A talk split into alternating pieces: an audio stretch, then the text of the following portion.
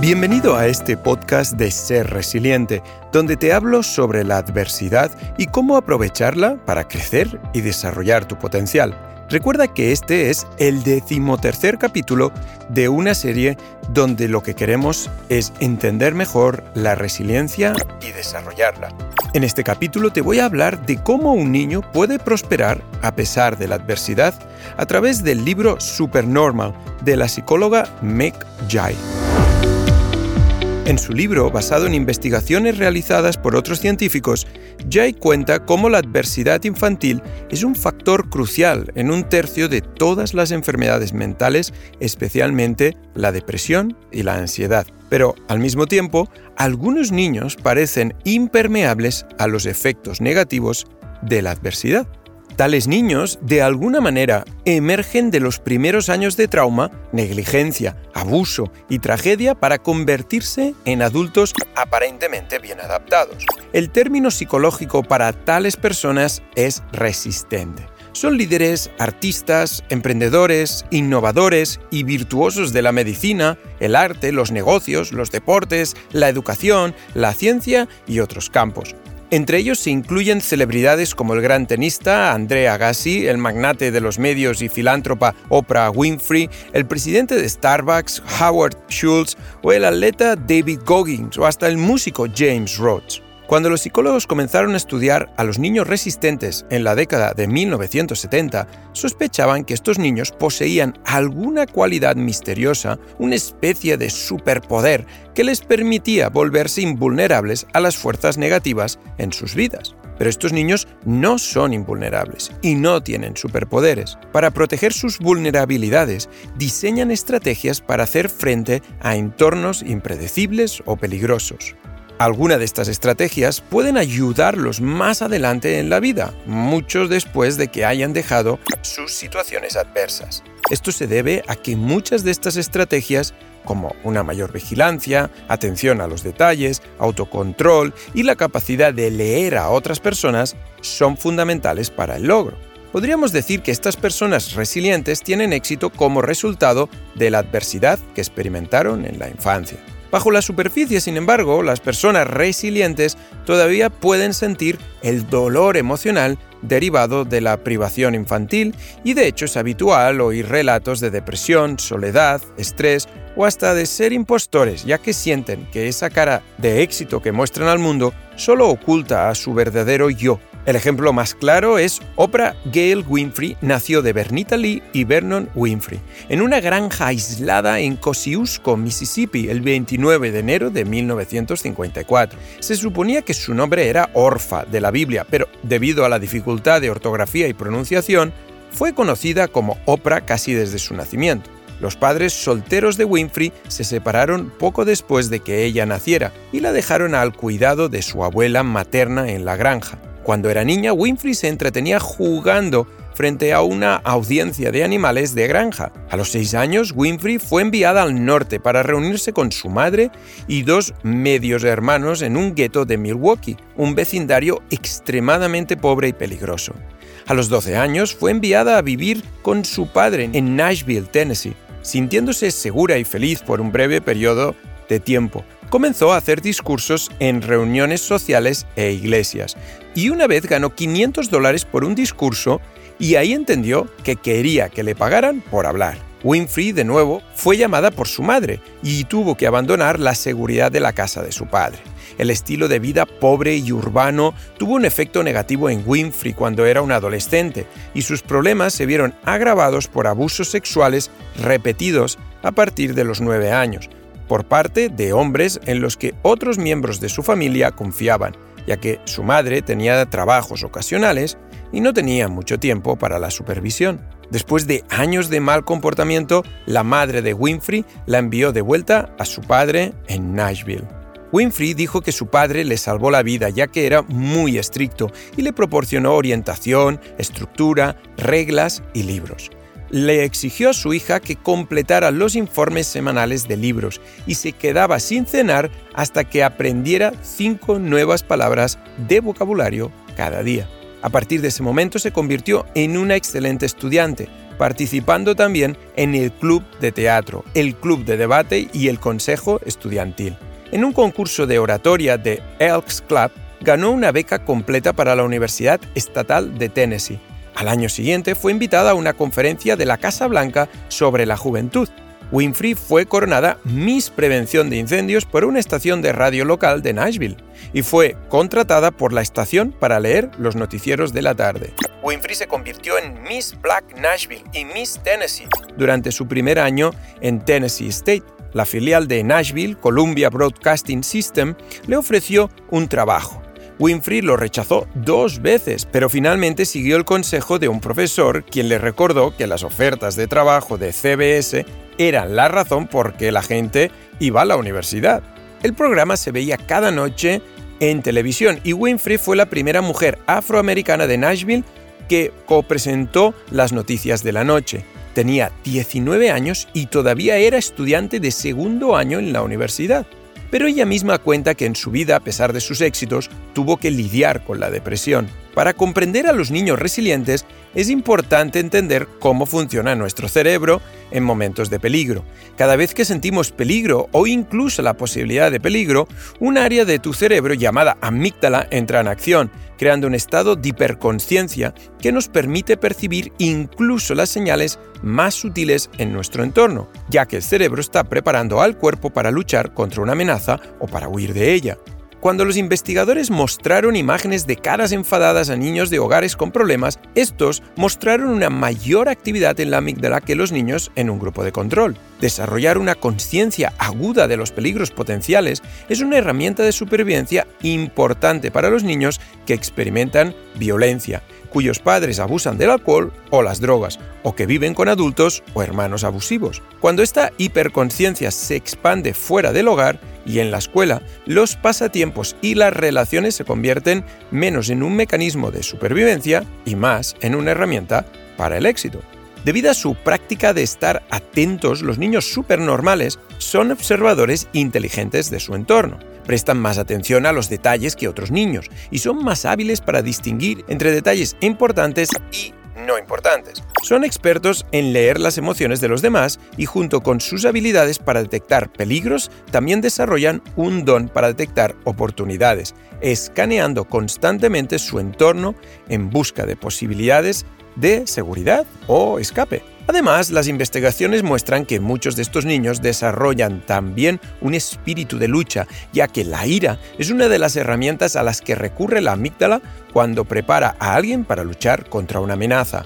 Tradicionalmente, las personas han considerado la ira como una emoción negativa y destructiva, pero estudios recientes sugieren que la ira puede desempeñar un papel adaptativo en la supervivencia al servir como una fuerza que proporciona la energía para las personas que desean reparar un entorno que ha salido mal. Los supernormales pueden aprender a canalizar su ira por lo que sufrieron cuando eran niños, en una búsqueda a largo plazo para corregir los errores en sus vidas personales y en la sociedad.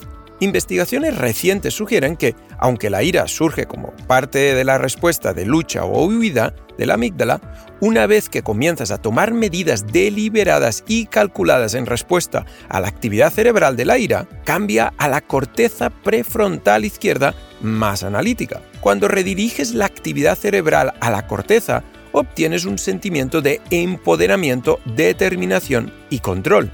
David Goggins es un ejemplo paradigmático de ello. Con 44 años es el único miembro de las Fuerzas Armadas de los Estados Unidos en completar el entrenamiento como Navy SEAL, Army Ranger y Air Force Tactical Air Controller, es decir, de los cuerpos de élite de cada ejército de los Estados Unidos. No solo consiguió este hecho excepcional, sino que también es un ex poseedor del récord mundial Guinness por completar 4.030 pull-ups o levantamiento de su cuerpo en barra en 17 horas y uno de los mejores atletas de resistencia del mundo, habiendo competido en más de 60 ultramaratones triatlones y ultratriatlones. David Goggins cuenta su vida en su libro Can't Hurt Me. Hijo de una familia con un padre abusivo y controlador que explotaba a sus hijos y los maltrataba, de pequeño experimentó eventos traumáticos, además de una extrema pobreza. Su vida antes de cualquiera de estos logros era trabajando de exterminador de insectos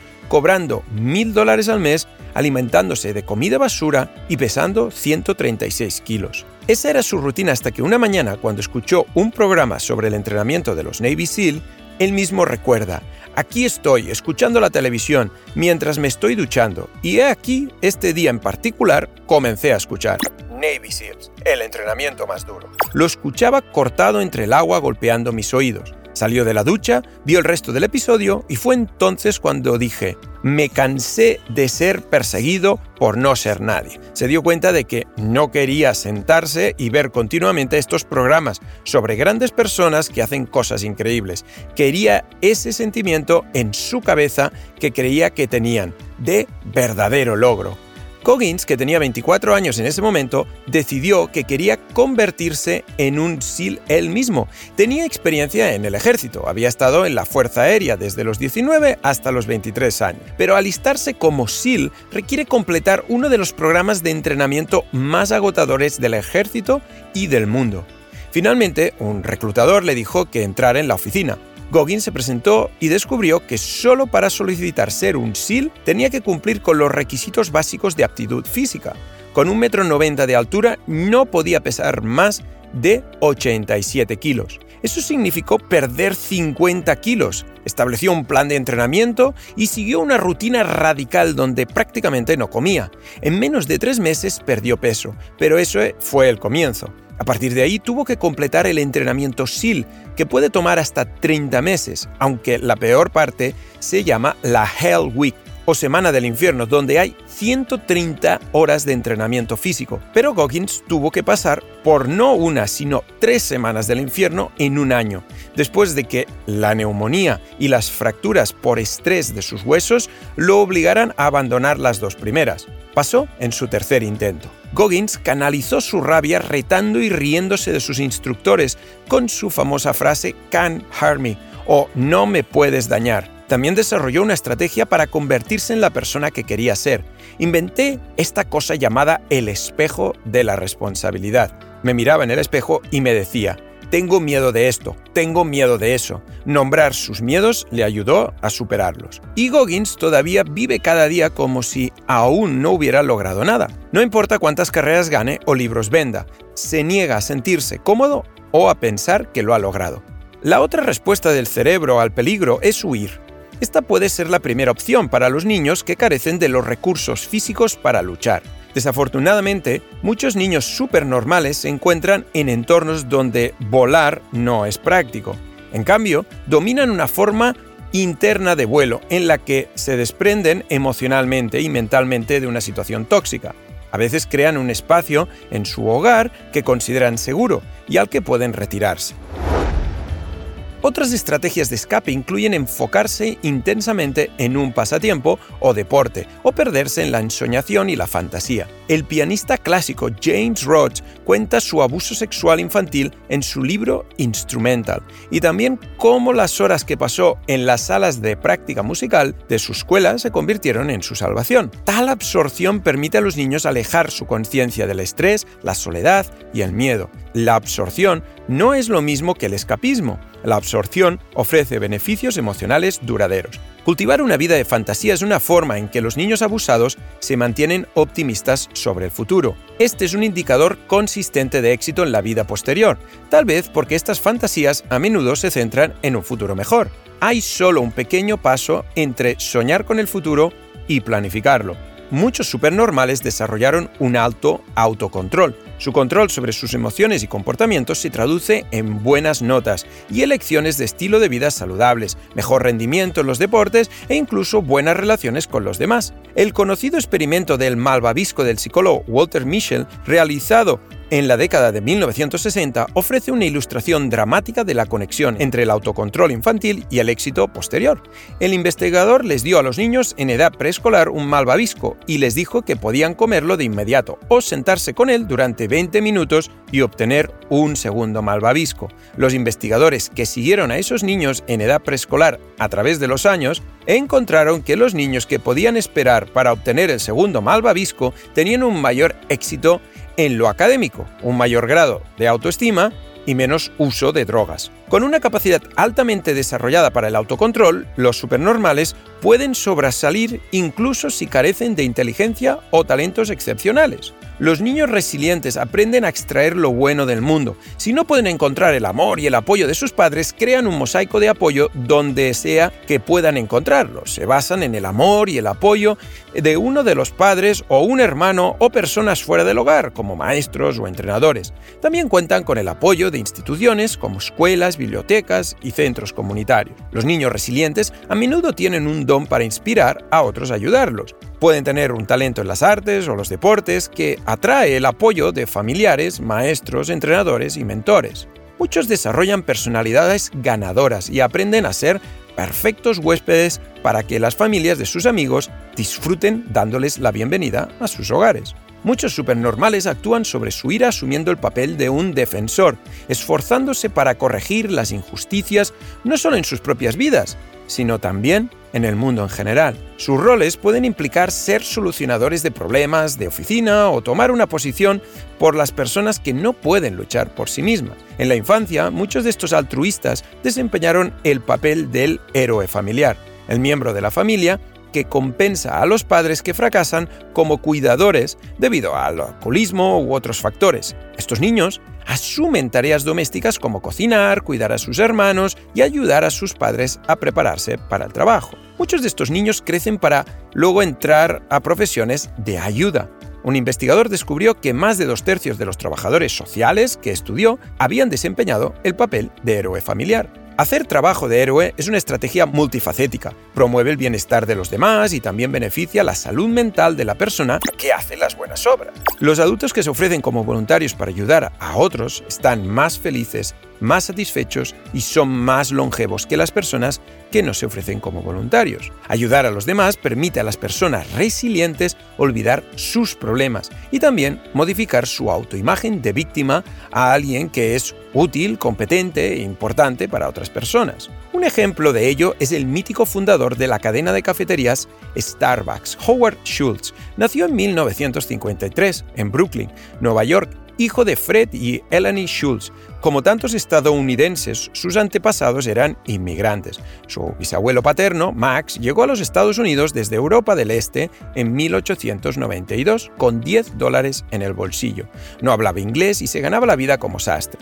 Su bisabuelo materno, Morris, llegó a Estados Unidos a principios de la década de 1890 era un fabricante de barriles. Schultz tenía tres años cuando su familia se mudó a un pequeño apartamento en uno de los proyectos de vivienda pública de Brooklyn, en la última parada en el tren L, desde la ciudad de Nueva York. Ninguno de sus padres terminó la escuela secundaria y después de que su padre regresara de la Segunda Guerra Mundial, pasó su vida trabajando en trabajos mal pagados como obrero.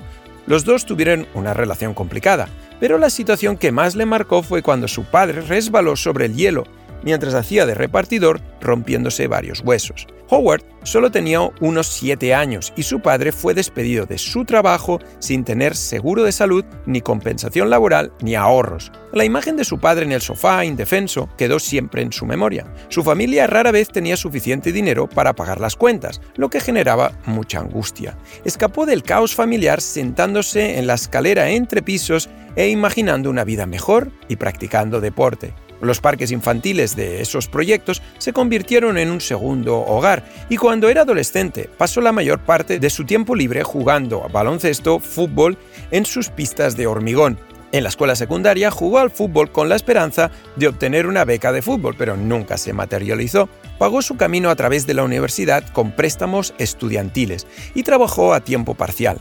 Incluso vendió su sangre por dinero en efectivo cuando las cosas se pusieron realmente difíciles. En 1975 se convirtió en el primero de su familia en graduarse en la universidad. Desafortunadamente sus padres ni pudieron permitirse asistir a la ceremonia de graduación. Su primer trabajo después de la universidad fue vender equipos de oficina de puerta en puerta. Cada día hacía 50 llamadas en frío. Le gustaba hablar con la gente y era bastante bueno en ventas. Siempre le dio la mitad de su cheque de pago a sus padres. Su primer trabajo le llevó a otros hasta que trabajó para una empresa europea que fabricaba artículos para el hogar. Uno de sus clientes era una pequeña compañía de café en Seattle, Washington, llamada Starbucks. En 1982 fue a visitar a los fundadores. En un año estaba dirigiendo el marketing de Starbucks y se había mudado a Seattle con su esposa Sherry. En 1983 estaba en un viaje de negocios a Italia cuando entró en un café italiano y probó su primer espresso. Le cautivó la bebida, el camarero que la preparó y el romance del ambiente de café. En ese momento las tiendas Starbucks solo vendían café en grano entero y no tenían sillas. En ese momento tuvo la visión clara de crear cafeterías especiales que integraran el romance del espresso y proporcionaran un lugar para la comunidad. Los fundadores de Starbucks, sin embargo, no estaban interesados en esa idea. Dejó Starbucks para abrir sus propias cafeterías especiales, pero no tenía dinero. Durante un año, Sherry y él vivieron del salario de ella, mientras él trataba de recaudar fondos. Escuchó no más de 200 veces, pero no se rindió y finalmente suficientes personas creyeron en su visión e invirtieron en él y en el negocio. En 1987 ya tenía tres bares de expresos llamados Il Giornale. Howard dice que nunca se propuso construir un negocio global, sino construir el tipo de empresa en la que su padre nunca tuvo la oportunidad de trabajar, una que tratara a todas las personas con dignidad. Esa imagen de su padre inmóvil en el sofá después de su accidente se quedó con él para siempre. También lo hizo el miedo a no tener atención médica. Poco después de su fallecimiento, en 1988, Starbucks se convirtió en una de las primeras compañías de Estados Unidos en dar seguro de salud a todos sus empleados, incluidos los trabajadores a tiempo parcial, un beneficio que era inaudito en ese momento, especialmente en el comercio minorista. Cuando era niño, también sabía lo que se sentía al no tener dinero. Sus padres nunca fueron dueños de nada, ni tuvieron ahorros. En 1991, Starbucks se convirtió en una de las pocas empresas en dar la propiedad de acciones a todos los empleados. Lo llamó Beanstalk. Desde su creación en 1991 y después de que Starbucks saliera a bolsa en 1992, Beanstalk ha generado más de 1.500 millones de dólares en ganancias y se ha repartido entre los trabajadores de los establecimientos y los gerentes de la compañía, ayudando a algunos a pagar casas, financiar automóviles, pagar préstamos, incluso pagar bodas. Pero toda esta aparente resiliencia mental y emocional tiene su lado oscuro. Aunque las personas resilientes parecen tener sus vidas bajo control, muchos dicen que experimentan un alto grado de estrés mental. Esto sucede porque durante gran parte de sus vidas sus cerebros permanecieron en un estado constante de preparación para la lucha o la huida. Estar continuamente en un estado de respuesta al miedo y soportar un aumento de hormonas del estrés socava la salud física y mental de esa persona. El estudio histórico de experiencias adversas en la infancia encontró que había una relación directa entre la cantidad de adversidad vivida en la vida de uno con enfermedades como la fatiga, las úlceras, la artritis, las enfermedades cardíacas y el cáncer. La adversidad puede conducir a problemas de salud mental como la depresión, la ansiedad, los trastornos alimentarios y el trastorno de estrés postraumático. Los supernormales pueden pasar por la vida sintiéndose tan bien como si estuvieran viviendo una mentira, el famoso síndrome del impostor. Esto puede ser en parte el resultado de una incapacidad para procesar los eventos que han experimentado. Las personas procesan sus experiencias poniéndolas en palabras. La investigación del cerebro ha demostrado que cuando las personas etiquetan una experiencia perturbadora con las palabras, la actividad cerebral se mueve de la amígdala a las áreas del cerebro que se ocupan de la razón en lugar de la emoción. A veces los niños simplemente carecen del vocabulario para nombrar cosas que están fuera de su experiencia normal. Amurallan los eventos en sus mentes, donde lo desagradable comienza a sentirse como algo secreto.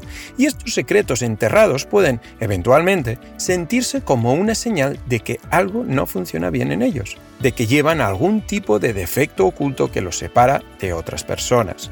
Las personas que experimentan un trauma comúnmente informan de sentirse desconectadas de las personas que no han experimentado tal adversidad.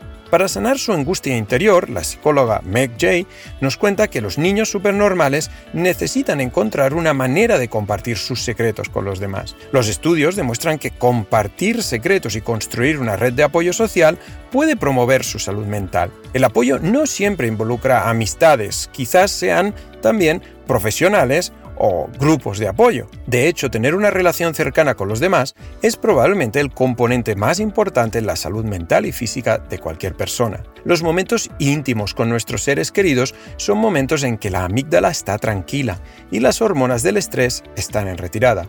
Tales momentos son bendiciones para la salud. Con el tiempo, a medida que se acumulan más de estos momentos, el cerebro traumatizado puede comenzar a reconectarse disminuyendo la ansiedad y la depresión y abriéndose a sentimientos de confianza. Por este motivo, uno de los indicadores de longevidad más claramente establecidos y del que hablaremos en otro capítulo es el de las relaciones afectivas. Los niños y adultos supernormales no escogieron serlo, pero se encontraron en una situación donde pudieron desarrollar herramientas que les permitiera no solo sobrevivir a la situación, sino también desarrollar herramientas para adaptarse más eficazmente a su entorno muchas veces con un coste emocional y físico a veces latentes. Si quieres aprender más sobre resiliencia, te invito a que sigas mi podcast y si lo que quieres es entender mejor tu cerebro, te recomiendo que veas mis vídeos sobre PNL o programación neurolingüística en YouTube o que directamente entres en talentinstitute.com o xavierpirla.com. Muchas gracias por escucharme y nos oímos en el siguiente podcast.